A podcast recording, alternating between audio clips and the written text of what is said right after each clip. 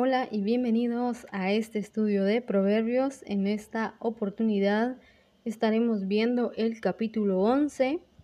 Este proverbio se centra en los beneficios de la justicia y la honestidad, contrariando con las consecuencias de la injusticia.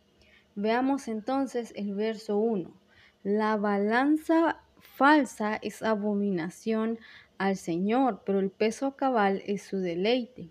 Este verso está dirigido principalmente a quienes se dedican al comercio. Este verso exhorta a dar el peso exacto de las cosas, pues al hacerlo de esta manera honran a Dios. En Deuteronomio 25 del 13 al 16, al pueblo se le ordena no falsear las medidas ya que este texto se presta para pensar que algunos tenían la medida normal, es decir, la medida exacta, pero de manera oculta tenían una más pequeña para engañar al comprador. Por otra parte, visto de, de manera general, podemos hablar de favorecer más a uno que a otro por conveniencia o por el simple deseo de no querer favorecer a otro.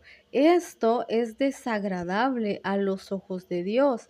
De hecho, el hablar de abominación es una expresión muy fuerte, ya que con mayor frecuencia es utilizada para actos horribles, actos que realmente a los ojos de, Dios son detestables y es por eso que hay que tener mucho cuidado con esto, sea lo que sea lo que nos dediquemos, Tratemos de ser justos en las cosas que damos, dar los precios justos, dar pesos justos si nos dedicamos al comercio y vendemos eh, este tipo de cosas, incluso dar la cantidad justa.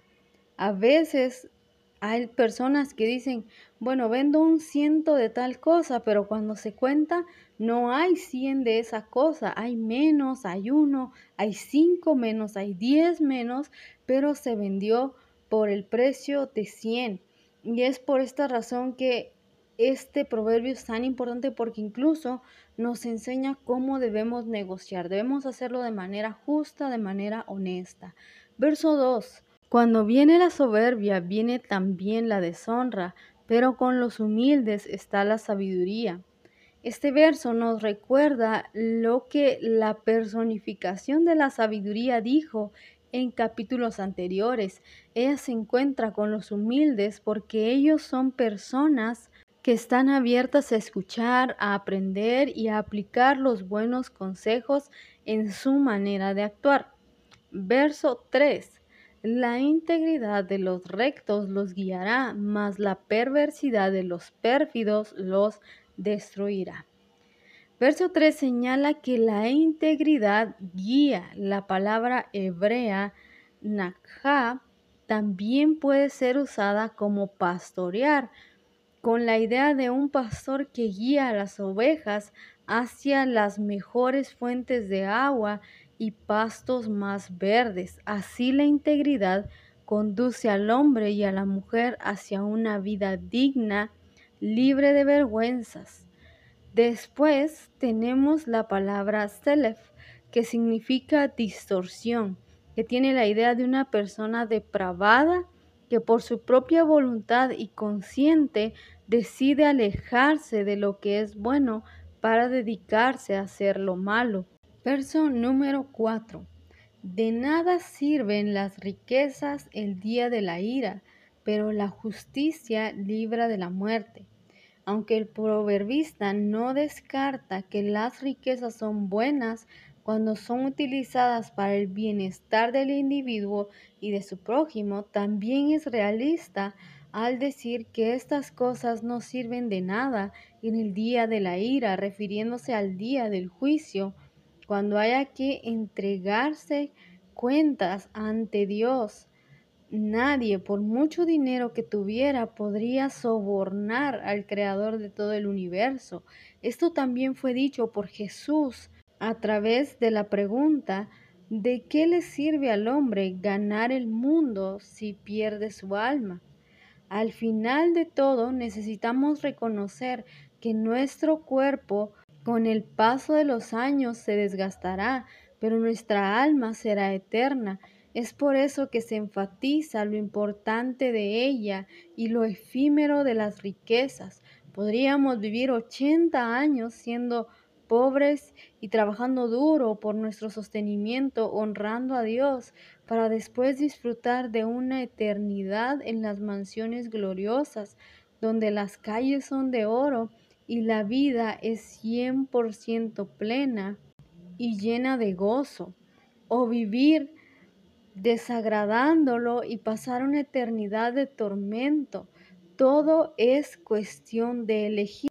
De la misma manera en que en el verso 13 nos habla de una persona que conscientemente elige hacer lo malo, es una elección, nos está hablando de qué estamos eligiendo. Estamos eligiendo honrar a Dios con nuestros negocios, con nuestras ventas, con lo que hacemos o estaremos deshonrándolo. Y este verso 4 nos dice que de nada va a servir que acumulemos tanto si al final del día a los ojos de Dios no tengamos nada digno que presentar los versos del 5 al 8 parecen ser el complemento de lo visto en los versículos 24 al 32 del capítulo 11.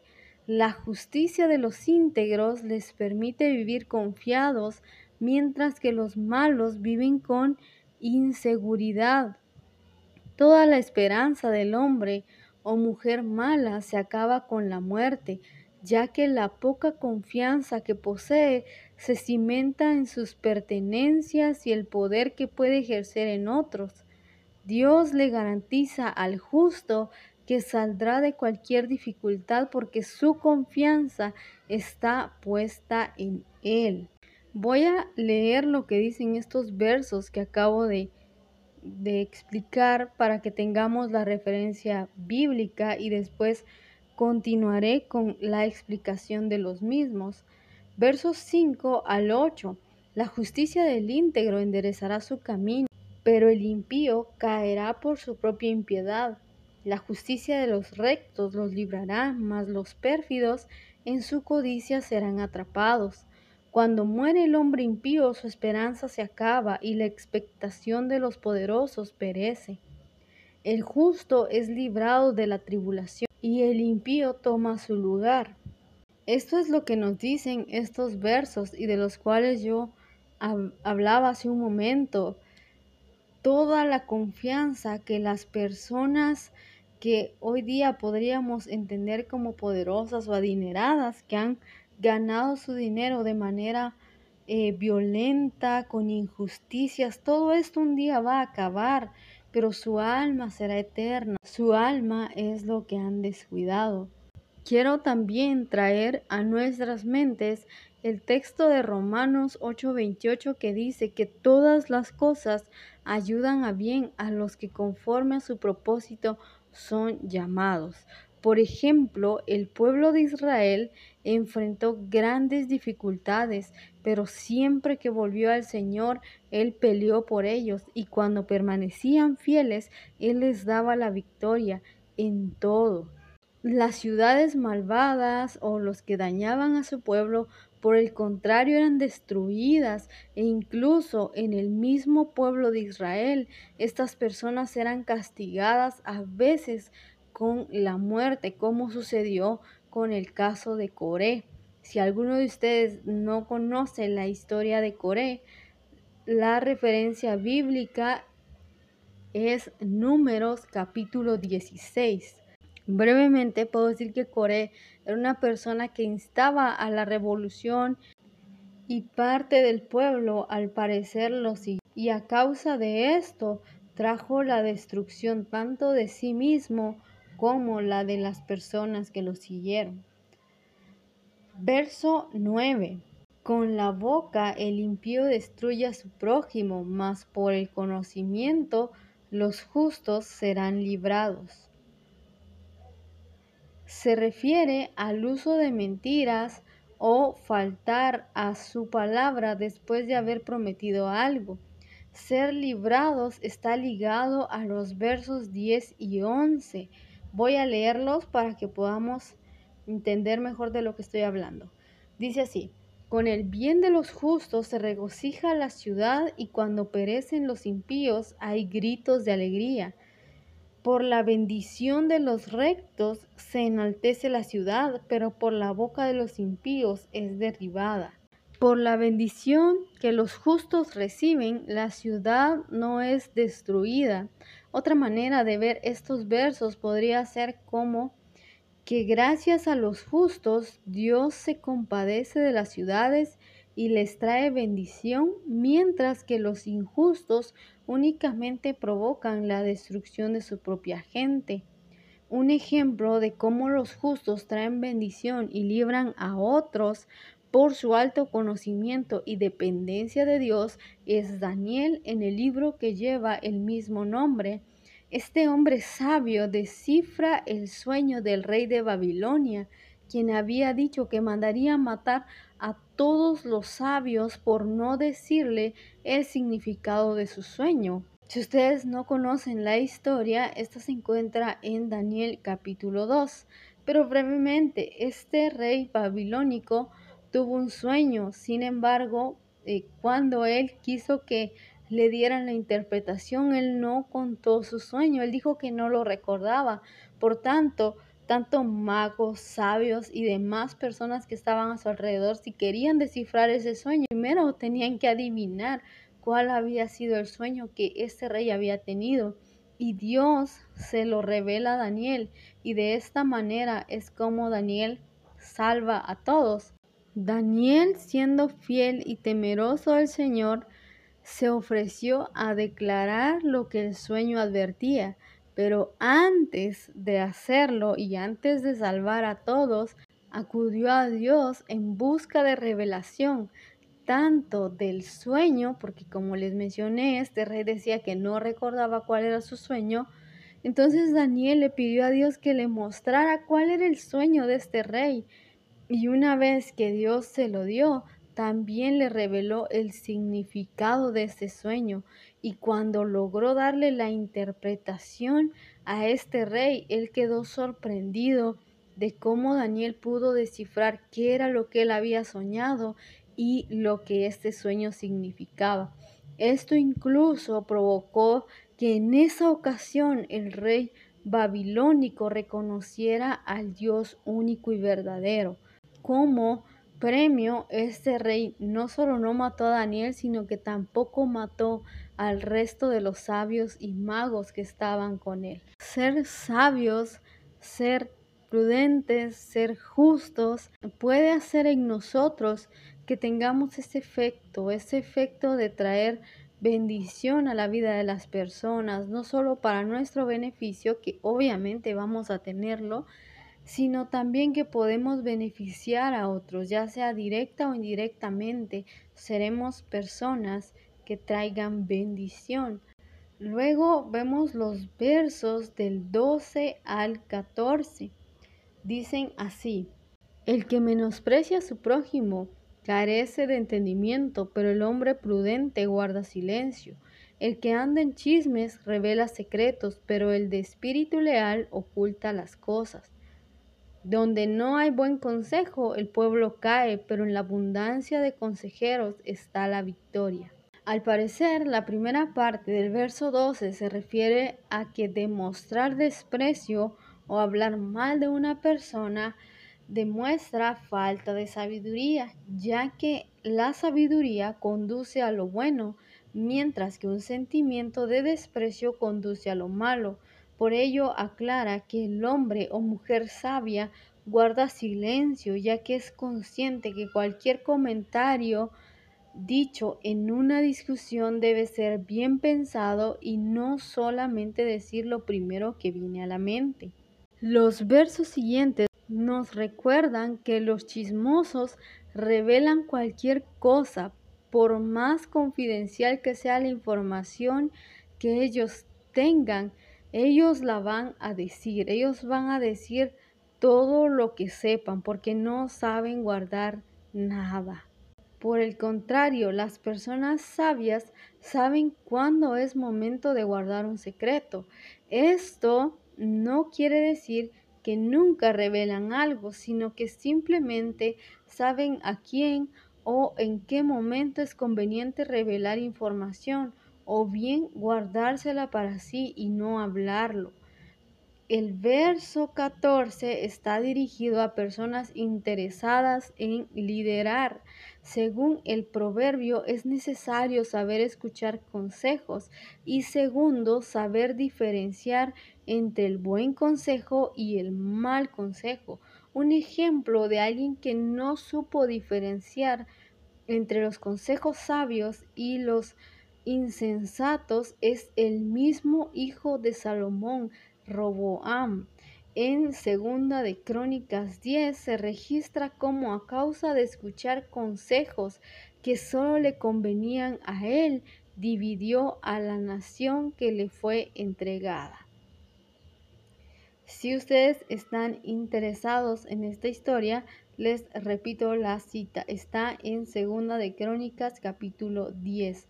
Ahí es donde se ve cómo este rey después de asumir el trono, en lugar de buscar consejos sabios, escucha, o mejor dicho, prefiere escuchar consejos que le convienen a él, obviando los consejos de las personas con más experiencia. Verso 15. Ciertamente sufrirá el que sale por fiador por un extraño, pero el que odia salir fiador está seguro. Nuevamente una advertencia relacionada a ser fiadores y una invitación a evitarlo a toda costa. El verso 16 enseña que una mujer prudente y amable alcanza honor y respeto. Voy a leer lo que dice. La mujer agraciada alcanza honra y los poderosos alcanzan riquezas. Al parecer, este verso no presenta un contraste, no está contrastando a una mujer prudente ni está, ni está contrastando a una mujer que tiene honra contra un hombre poderoso, sino que lo que está haciendo es una comparación. La honra y el respeto, según este verso, es tan valioso para una mujer como lo son las riquezas para los hombres, así como un hombre anhela tener riquezas y se siente poderoso, se siente hasta amado por tener riquezas, una mujer se siente tan poderosa y tan empoderada cuando alcanza honor y respeto, cuando es respetada en cualquier parte. Esto es tan valioso al corazón como lo es la riqueza también. Verso 17. El hombre misericordioso se hace bien a sí mismo, pero el cruel a sí mismo se hace daño. Aunque por lo general el libro de Proverbios nos hace tener conciencia de cómo administrar mejor nuestros bienes, este verso nos muestra a una persona tacaña por este lado del mundo a, las personas tacañas también se les dice codo, se les dice es que eso es un codo o es que eso es una coda, eso quiere decir que es tacaño o es tacaña. Pero eh, esto me hizo pensar también en un chiste. Dice así, era un hombre tan tacaño, pero tan tacaño, pero tan, tan tacaño, que en la noche ladraba para no tener que comprarse un perro. Yo tal vez no sea tan buena contando chistes, pero es lo que dice el chiste. Por lo general, una persona tacaña hace lo que sea por no gastar. Esto incluso la o lo podría llevar a una vida bastante solitaria y con pocas personas que deseen estar a su alrededor, convirtiéndose en alguien poco grato. Este verso nos dice que quien padece de ello se daña a sí mismo, debido a que en casos extremos incluso se privan de cosas que son en verdad necesarias. Por el contrario, aquellos que son misericordiosos y capaces de compartir y ayudar a otros, además de ser gratos, también se benefician a sí mismos. Quiero aclarar algo aquí. Una persona generosa no es una persona que anda derrochando el dinero a diestra y siniestra, no es alguien que anda gastando diciendo es por los demás, sino es una persona que ve una necesidad y aporta a esa necesidad. Es una persona que sabe cuando alguien más realmente necesita algo y lo aporta. Los versos 18 al 20 dicen de la siguiente manera. El impío gana salario engañoso, pero el que siembra justicia recibe verdadera recompensa. El que persiste en la justicia alcanzará la vida y el que va en pos del mal su propia muerte. Los de corazón perverso son abominación al Señor, pero los de camino intachable son su deleite. Dios ve con desagrado a los malvados debido a que sus acciones son con la intención de ser reconocidos u obtener algún beneficio de lo que hacen. Jamás hacen algo de corazón. Por ello sus acciones generalmente lo conducen a su propia destrucción. Contrario a él, el hombre o la mujer justa son amados por Dios y su recompensa en él será duradera y su justicia los guiará por el buen camino. Estos versos nos hablan también de esas personas que insisten en que son buenas porque hacen cosas a favor de otras, pero en realidad lo que están buscando es que los demás vean lo bueno que son, es que los demás reconozcan, es que los demás los exalten de tal manera que su ego se llene, contrario a una persona que lo hace de corazón, que si alguien le dice gracias, pues está bien, y si alguien no le dice gracias, pues también está bien. Luego tenemos los versos del 21 al 31. Ciertamente el malvado no quedará sin castigo, mas la descendencia de los justos será librada. Como anillo de oro en el hocico de un cerdo es la mujer hermosa que carece de discreción. El deseo de los justos es solo el bien, la esperanza de los malvados es la ira. Hay quien reparte y le es añadido más, y hay quien retiene lo que es justo solo para venir a menos. El alma generosa será prosperada y el que riega será también regado. Al que retiene el grano, el pueblo lo maldecirá, pero habrá bendición sobre la cabeza de del que lo vende. El que con diligencia busca el bien se procura favor, pero el que busca el mal le vendrá. El que confía en sus riquezas caerá, pero los justos prosperarán como la hoja verde. El que turba su casa heredará viento, y el necio será siervo del sabio de corazón. El fruto del justo es árbol de vida, y el que gana almas es sabio. Si el justo es recompensado en la tierra, ¿cuánto más el impío y el pecador? Bien, en resumen, estos versos nos presentan estas ideas generales. Primero, tarde o temprano, todos cosechamos lo que sembramos, ya sea bueno o malo. Segundo, la belleza de cualquier persona se acaba y deja de ser útil cuando no existe prudencia en ella. Es importante recordar que un rostro y un cuerpo pueden sufrir cambios, pero la esencia de una persona prudente y justa la acompañará hasta sus últimos días. Tercero, la gente mala halla su esperanza en la venganza y en sus malos deseos. Cuarto, los generosos reciben y dan bendición y en ocasiones reciben más de lo que han dado. Quinto, Aquellos que actúan mal reciben de su propia maldad. Sexto, quienes buscan el bien ayudan a otros y su familia en un futuro puede cosechar de lo que ellos han sembrado. Séptimo, ayudar a otros permite que tengamos amigos y gente que esté dispuesta a ayudarnos en momentos de necesidad. Octavo, las buenas personas son capaces de sobreponerse ante cualquier dificultad y vuelven a ser felices porque su esperanza está en el Señor. Noveno, Dios disfruta ver la vida de una persona justa porque ella es agradable ante su presencia. Décimo, las personas justas crecen sin importar las circunstancias, mejoran y constantemente son un ejemplo que influyen para bien en otros.